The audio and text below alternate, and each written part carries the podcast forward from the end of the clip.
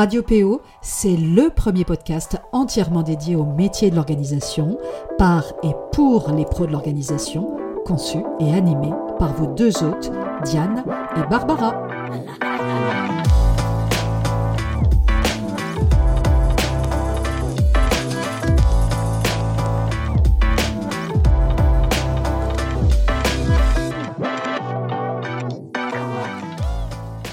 Je suis très heureuse vraiment de vous retrouver pour un nouvel épisode du podcast Radio PO, la radio des pros de l'organisation.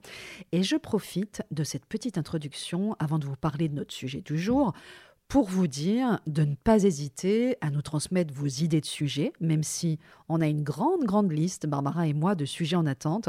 Donc dites-nous euh, ce qui vous serait particulièrement utile. Vous pouvez nous adresser un mail, Diane ou Barbara équilibre.com. Vous pouvez nous envoyer un MP via le compte Instagram de Radio PO, radio.po, et évidemment via les autres réseaux également. Alors aujourd'hui, j'avais tout particulièrement envie de vous parler de modération, d'une vie allégée, plus simple, davantage centrée sur l'essentiel. C'est ce que j'expérimente moi à titre personnel depuis des années parce que c'est un cheminement que j'ai démarré bah, il y a très très longtemps, mais c'est aussi ce que j'ai la chance de faire à travers mes différentes activités professionnelles. Et, d'ailleurs, vous me posez d'ailleurs souvent la question à, ce sujet. Et je le fais en accompagnant d'autres personnes sur ce chemin qu'est euh, vivre mieux avec moins. Je vous parlerai un petit peu plus tard de ma méthode pour désencombrer et alléger sa vie que j'ai conçue, alors ça date un petit peu, hein, en 2014, donc il y a exactement 8 ans maintenant, donc ça commence à, à dater. Mais avant de démarrer, j'ai une petite question à vous poser. Et si, justement, la modération était une réponse à nos vies encombrées? Si je vous dis, là maintenant, au moment où vous m'écoutez, trop, T-R-O-P, à quoi vous pensez? Qu'est-ce que ça vous évoque? Qu'est-ce qui vous vient à l'esprit quand je vous dis trop? Alors, on peut dire trop de tout, trop de possibilités, trop de sollicitations, trop de choses à faire, trop de choix dans les rayons, trop de choses, évidemment, dans nos maisons, trop d'informations à lire. Le trop est partout, il envahit tout nos espaces de vie, de travail, notre agenda, nos ordinateurs, nos messageries. Il encombre nos vies, il sature notre cerveau, il nous écrase. Et si finalement la modération était la clé d'un rapport au temps pacifié et de notre équilibre? Et si, plutôt que de chercher comment faire pour accomplir toujours plus dans un temps forcément limité, on choisissait délibérément de restreindre nos envies et de revenir à des ambitions plus réalistes. Notre vraie liberté ne pourrait-elle pas résider dans notre capacité à limiter notre appétit toujours plus grand? Ce même appétit qui nous pousse parfois, de manière frénétique et incontrôlée, à vouloir toujours plus, à vivre toujours plus d'expériences, à viser toujours plus haut, à travailler encore plus fort pour pouvoir nous offrir encore plus de possessions matérielles, lesquelles finissent invariablement par nous encombrer et pour lesquelles on dépense en bout de course beaucoup de temps et d'énergie lorsque l'envie nous prend de désencombrer justement et d'alléger notre vie, la boucle est bouclée. Est-ce que justement on ne pourrait pas prendre le contre-pied de ce mode de fonctionnement insensé pour nous poser la seule et unique vraie question. Assez, c'est combien pour moi? Suis-je en capacité de me satisfaire aujourd'hui de ce que j'ai déjà? Est-ce que je prends le temps, lorsque j'ai atteint par exemple un objectif ou un simple palier, de savourer le chemin parcouru avant de jeter toutes mes forces dans un autre Graal à atteindre? C'est, en tous les cas, une piste de réflexion à creuser pour qui nourrit l'intention sincère de vivre mieux avec moins et de retrouver le plaisir d'être et de faire au cours du chemin. la modération, si chère justement à Pierre Rabhi, et évidemment je vous invite à lire euh, La puissance de la modération qu'il a euh, publié en 2015 aux éditions Ozoni, euh, est une invitation en réalité à faire la paix avec soi. Elle permet, même temporairement, d'accepter de déposer les armes pour vivre une vie plus harmonieuse et respectueuse de son propre rythme biologique. Elle nous apprend par exemple à reconnaître nos propres limites et à détecter que ce énième projet sera probablement le projet trop, celui qu'on aura du mal à honorer et qui nous éloignera définitivement de notre équilibre. La modération, elle nous permet enfin de ne pas vivre constamment dans un futur hypothétique, mais au contraire d'être davantage ancré dans l'instant présent. Et enfin, elle nous invite à apprécier pleinement notre expérience actuelle telle qu'elle se présente à nous maintenant avec les trésors qu'elle recèle pour peu justement qu'on ait suffisamment de temps et d'attention à leur accorder et aussi avec ses imperfections. On peut euh, adopter l'esprit de modération, par exemple, dans les choix que l'on fait, dans notre façon de consommer, dans notre rapport aux choses, qu'elles soient d'ailleurs matérielles comme immatérielles, dans notre rapport au temps, dans notre rapport aux autres. Mais pour y parvenir, on doit d'abord renoncer une fois pour toutes, finalement, à faire comme les autres. On doit faire confiance prioritairement à notre intuition et nous mettre euh, à l'écoute de notre ressenti, nous détacher du regard des autres et avoir l'audace de choisir notre propre voie, au risque même parfois de déplaire ou d'être simplement euh, jugé euh, comme différent. Parce que nous sommes incontestablement les mieux placés pour savoir ce qui est bon et juste pour nous, juste assez, ni plus ni moins. Alors, bien sûr, on n'adopte pas l'esprit de modération du jour au lendemain, ça nécessite évidemment des temps de maturation et cela passe euh, par la nécessité de faire le tri entre l'essentiel et l'accessoire dans notre vie. On est globalement tous conscients, alors à des degrés divers, de cette nécessité justement de faire le, tri entre l'essentiel et l'accessoire, de se recentrer sur ce qui compte pour soi, et plus que jamais d'ailleurs depuis la crise sanitaire et les, les confinements successifs que l'on a subis. Il en est euh, d'ailleurs largement question dans la plupart de mes accompagnements, puisque, euh, comme je vous le disais un peu plus tôt, cette question, elle est au cœur de ma démarche depuis de longues années. Et euh, Cependant, parce que c'est quand même important de le dire aussi, bien que l'on sache au plus profond de nous que c'est nécessaire, on n'a pas toujours les clés pour faire ce tri.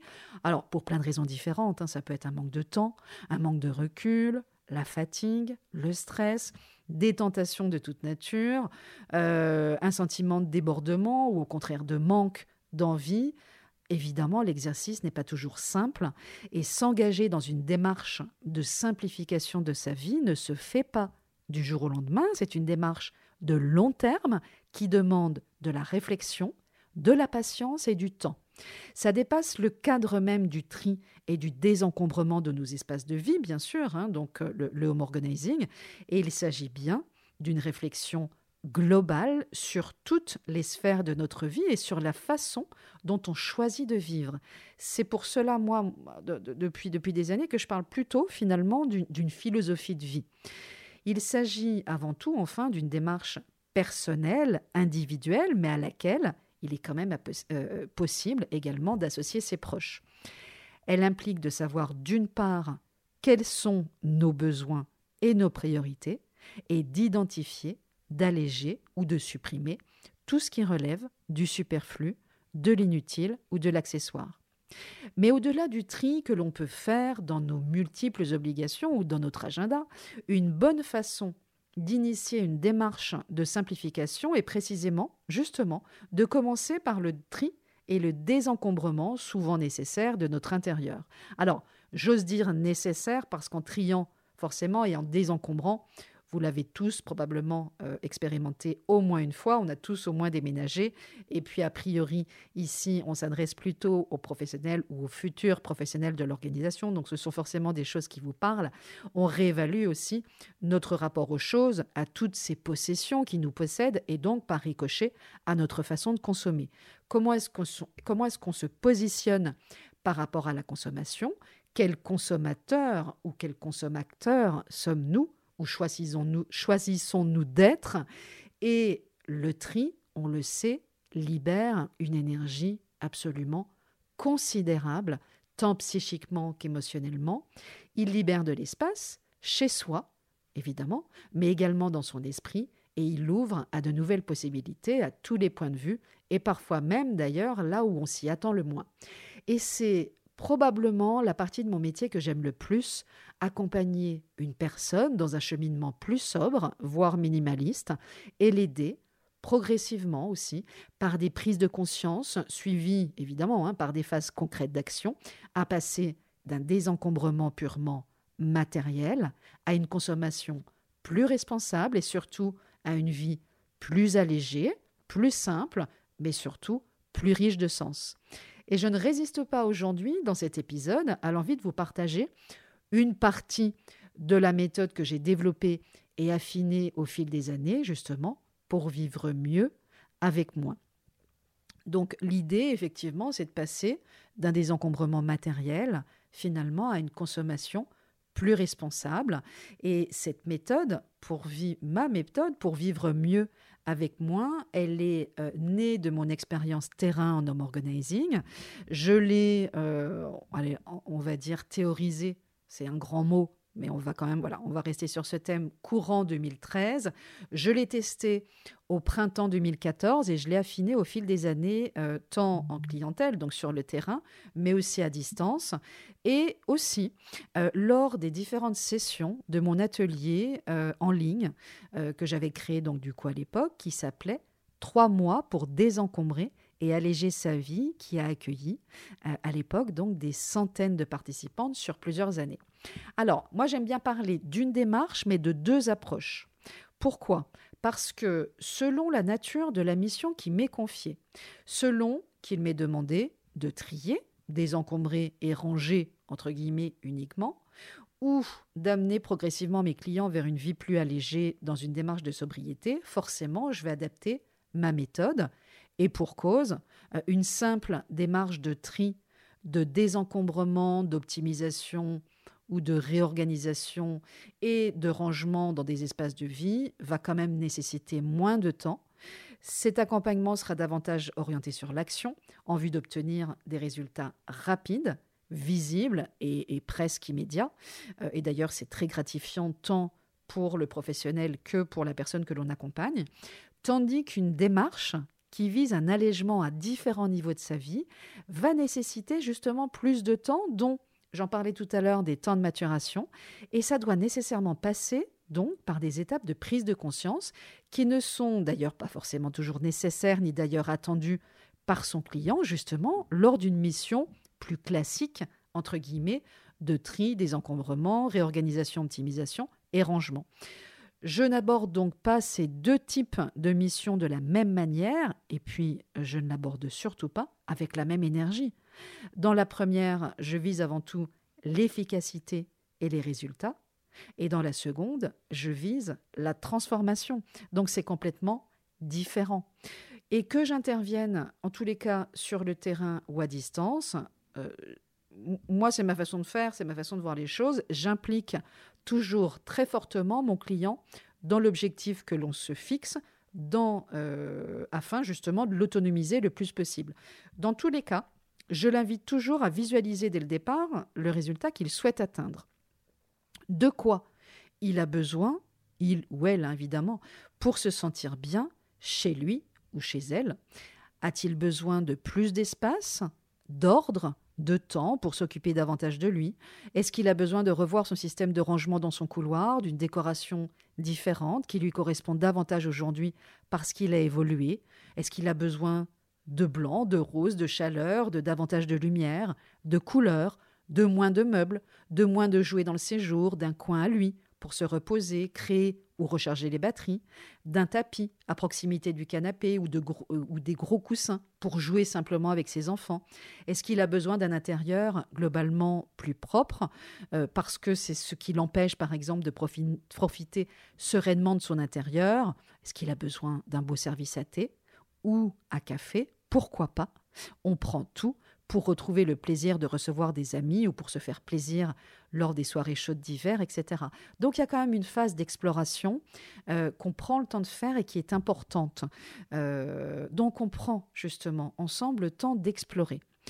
Je vais l'inviter à prendre le temps de se poser la question justement et d'identifier, le cas échéant, les points qui le séparent aujourd'hui d'un réel bien-être à la maison, évidemment tel que lui le conçoit. Je peux même jusqu'à euh, aller jusqu'à proposer à mes clients les plus ouverts, évidemment, un exercice de visualisation qui leur permettra justement euh, de se projeter dans le futur, un futur dans lequel leur intérieur est désencombré et un futur dans lequel leur intérieur surtout leur ressemble. Alors pourquoi puisqu'on me pose souvent la question, pourquoi proposer à mes clients un exercice de visualisation ben, pour qu'ils puissent progressivement imaginer justement à quoi ressemblerait leur intérieur ou certaines pièces seulement, une fois désencombrées et rangées, et qu'ils puissent d'ores et déjà ressentir dans leur corps les bienfaits de ce désencombrement, pour qu'ils puissent justement s'y accrocher et y revenir si nécessaire et épuiser justement la motivation qui leur sera nécessaire en cours de route. On le sait, hein, trier, désencombrer, c'est fatigant, ça prend du temps, il y a des hauts, il y a des bas, etc. Donc il vaut mieux effectivement pouvoir se raccrocher justement à l'objectif final et à ce qu'on y projette. Et d'ailleurs, c'est intéressant de savoir que de plus en plus de PO, hein, de professionnels de l'organisation, utilisent justement les exercices de visualisation pour accompagner leurs clients. C'est mon cas depuis longtemps, mais j'ai appris au fil de, nos échanges que c'est également le cas de Camille Éclair, euh, pardon, fondatrice de Sources d'intérieur, ou encore de Véronique Lebon, fondatrice de l'Udicia Organisation et auteur de le, du, livre Le cercle vertueux du tri. En réalité, euh, par rapport à ma méthode, c'est difficile de parler d'une méthode en soi lorsque j'accompagne mes clients dans la quête d'une vie allégée. Euh, je dirais que plus qu'une méthode, je préférerais finalement parler d'un processus et en tous les cas, euh, assurément, d'un accompagnement. J'amène en effet mes clients à remettre en question, alors toujours progressivement, dans le respect de leur rythme et sans jamais forcer certaines de leurs habitudes. Je les amène surtout à se questionner, mais ça c'est aussi ma casquette de coach professionnel et j'utilise entre autres pour y parvenir plusieurs exercices de ma création. Alors ça, euh, et, d'ailleurs en général les personnes qui me connaissent le savent, c'est l'un de mes grands plaisirs, justement, c'est d'imaginer et de créer de toutes pièces des exercices qui soient euh, théoriques ou pratiques pour mettre à la fois en réflexion mes clients, mais aussi, et c'est important quand même, concrètement en action. Donc c'est avec plaisir vraiment que je vous en partage quelques-uns dans les, juste après euh, pour que vous puissiez euh, bah, comprendre un petit peu l'essence de mon travail quand j'accompagne une personne. Alors, on va pas se le cacher, c'est souvent une femme, hein, le, plus souvent, qui s'inscrit dans une démarche d'allègement de sa vie. Et vous pourriez même, si ça vous tente, vous livrer vous-même. Alors ça peut être ce week-end ou plus tard, quand vous, voilà, si vous avez l'occasion d'écouter, de, réécouter cet épisode, de vous livrer vous-même à ces exercices ou même à les tester sur une amie. Euh, justement pour les tester et voir ce que cela met en mouvement à l'intérieur de vous et comment cela met en mouvement quelque chose à l'intérieur de vous. Hein, donc ça, ça va être intéressant justement. Alors, premier exercice, attention, ce sont des exercices tout simples et souvent ce sont les exercices les plus simples qui sont les plus efficaces.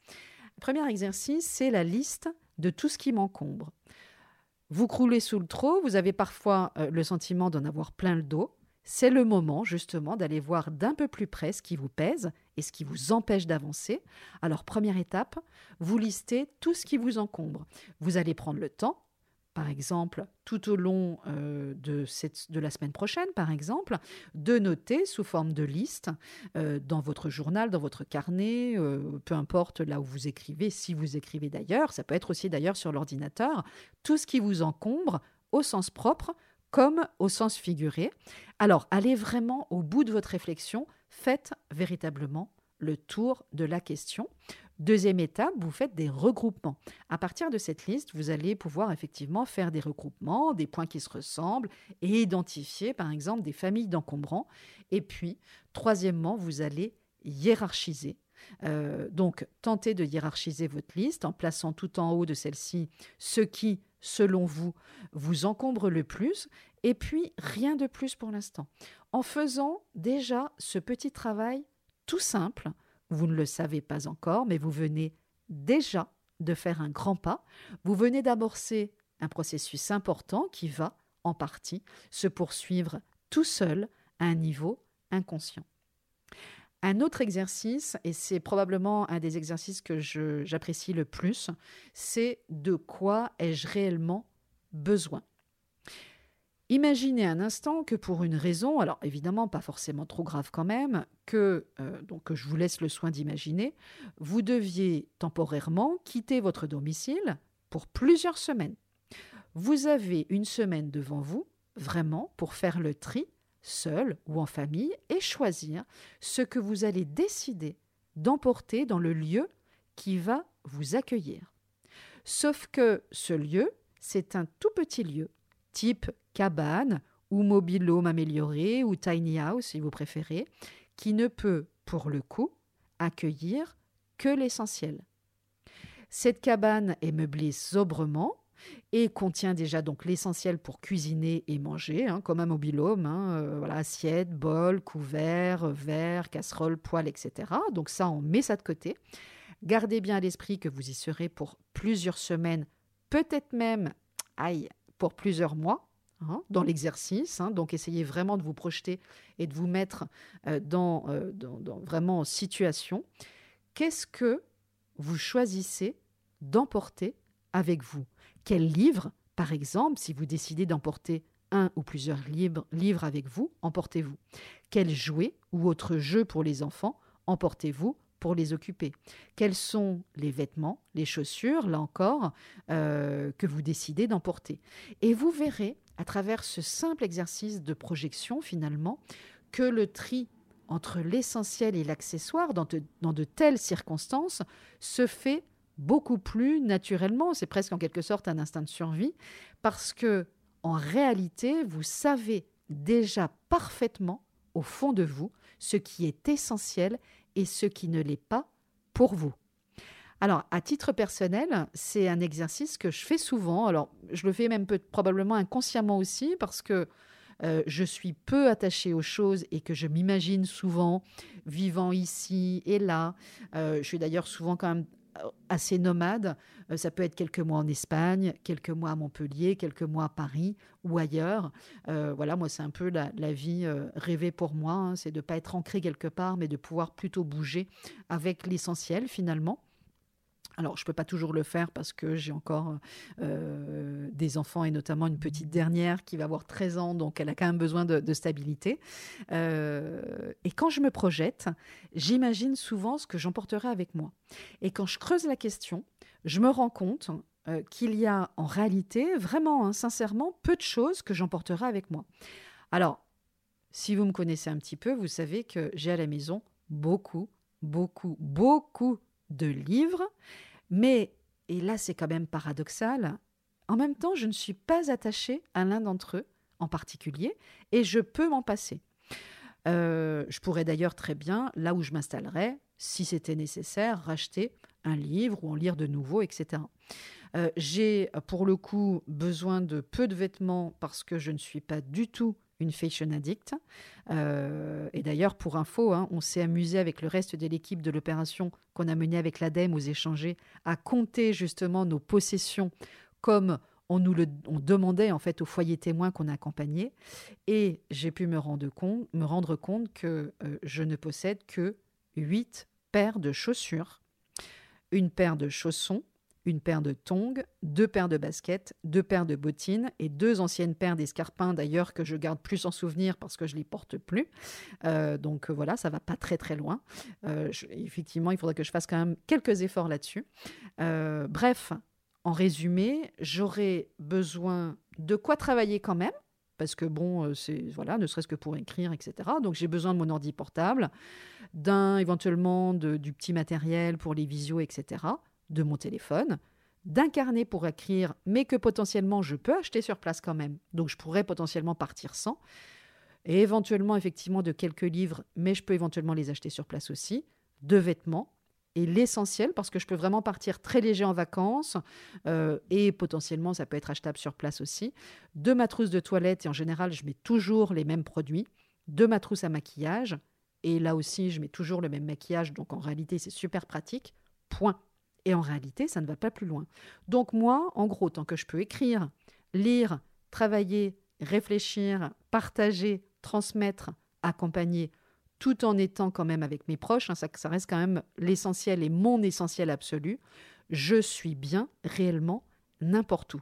Donc c'est souvent, voilà, c'est un exercice que j'adore et que je fais euh, très régulièrement et qui m'aide justement aussi très régulièrement à revenir sur l'essentiel.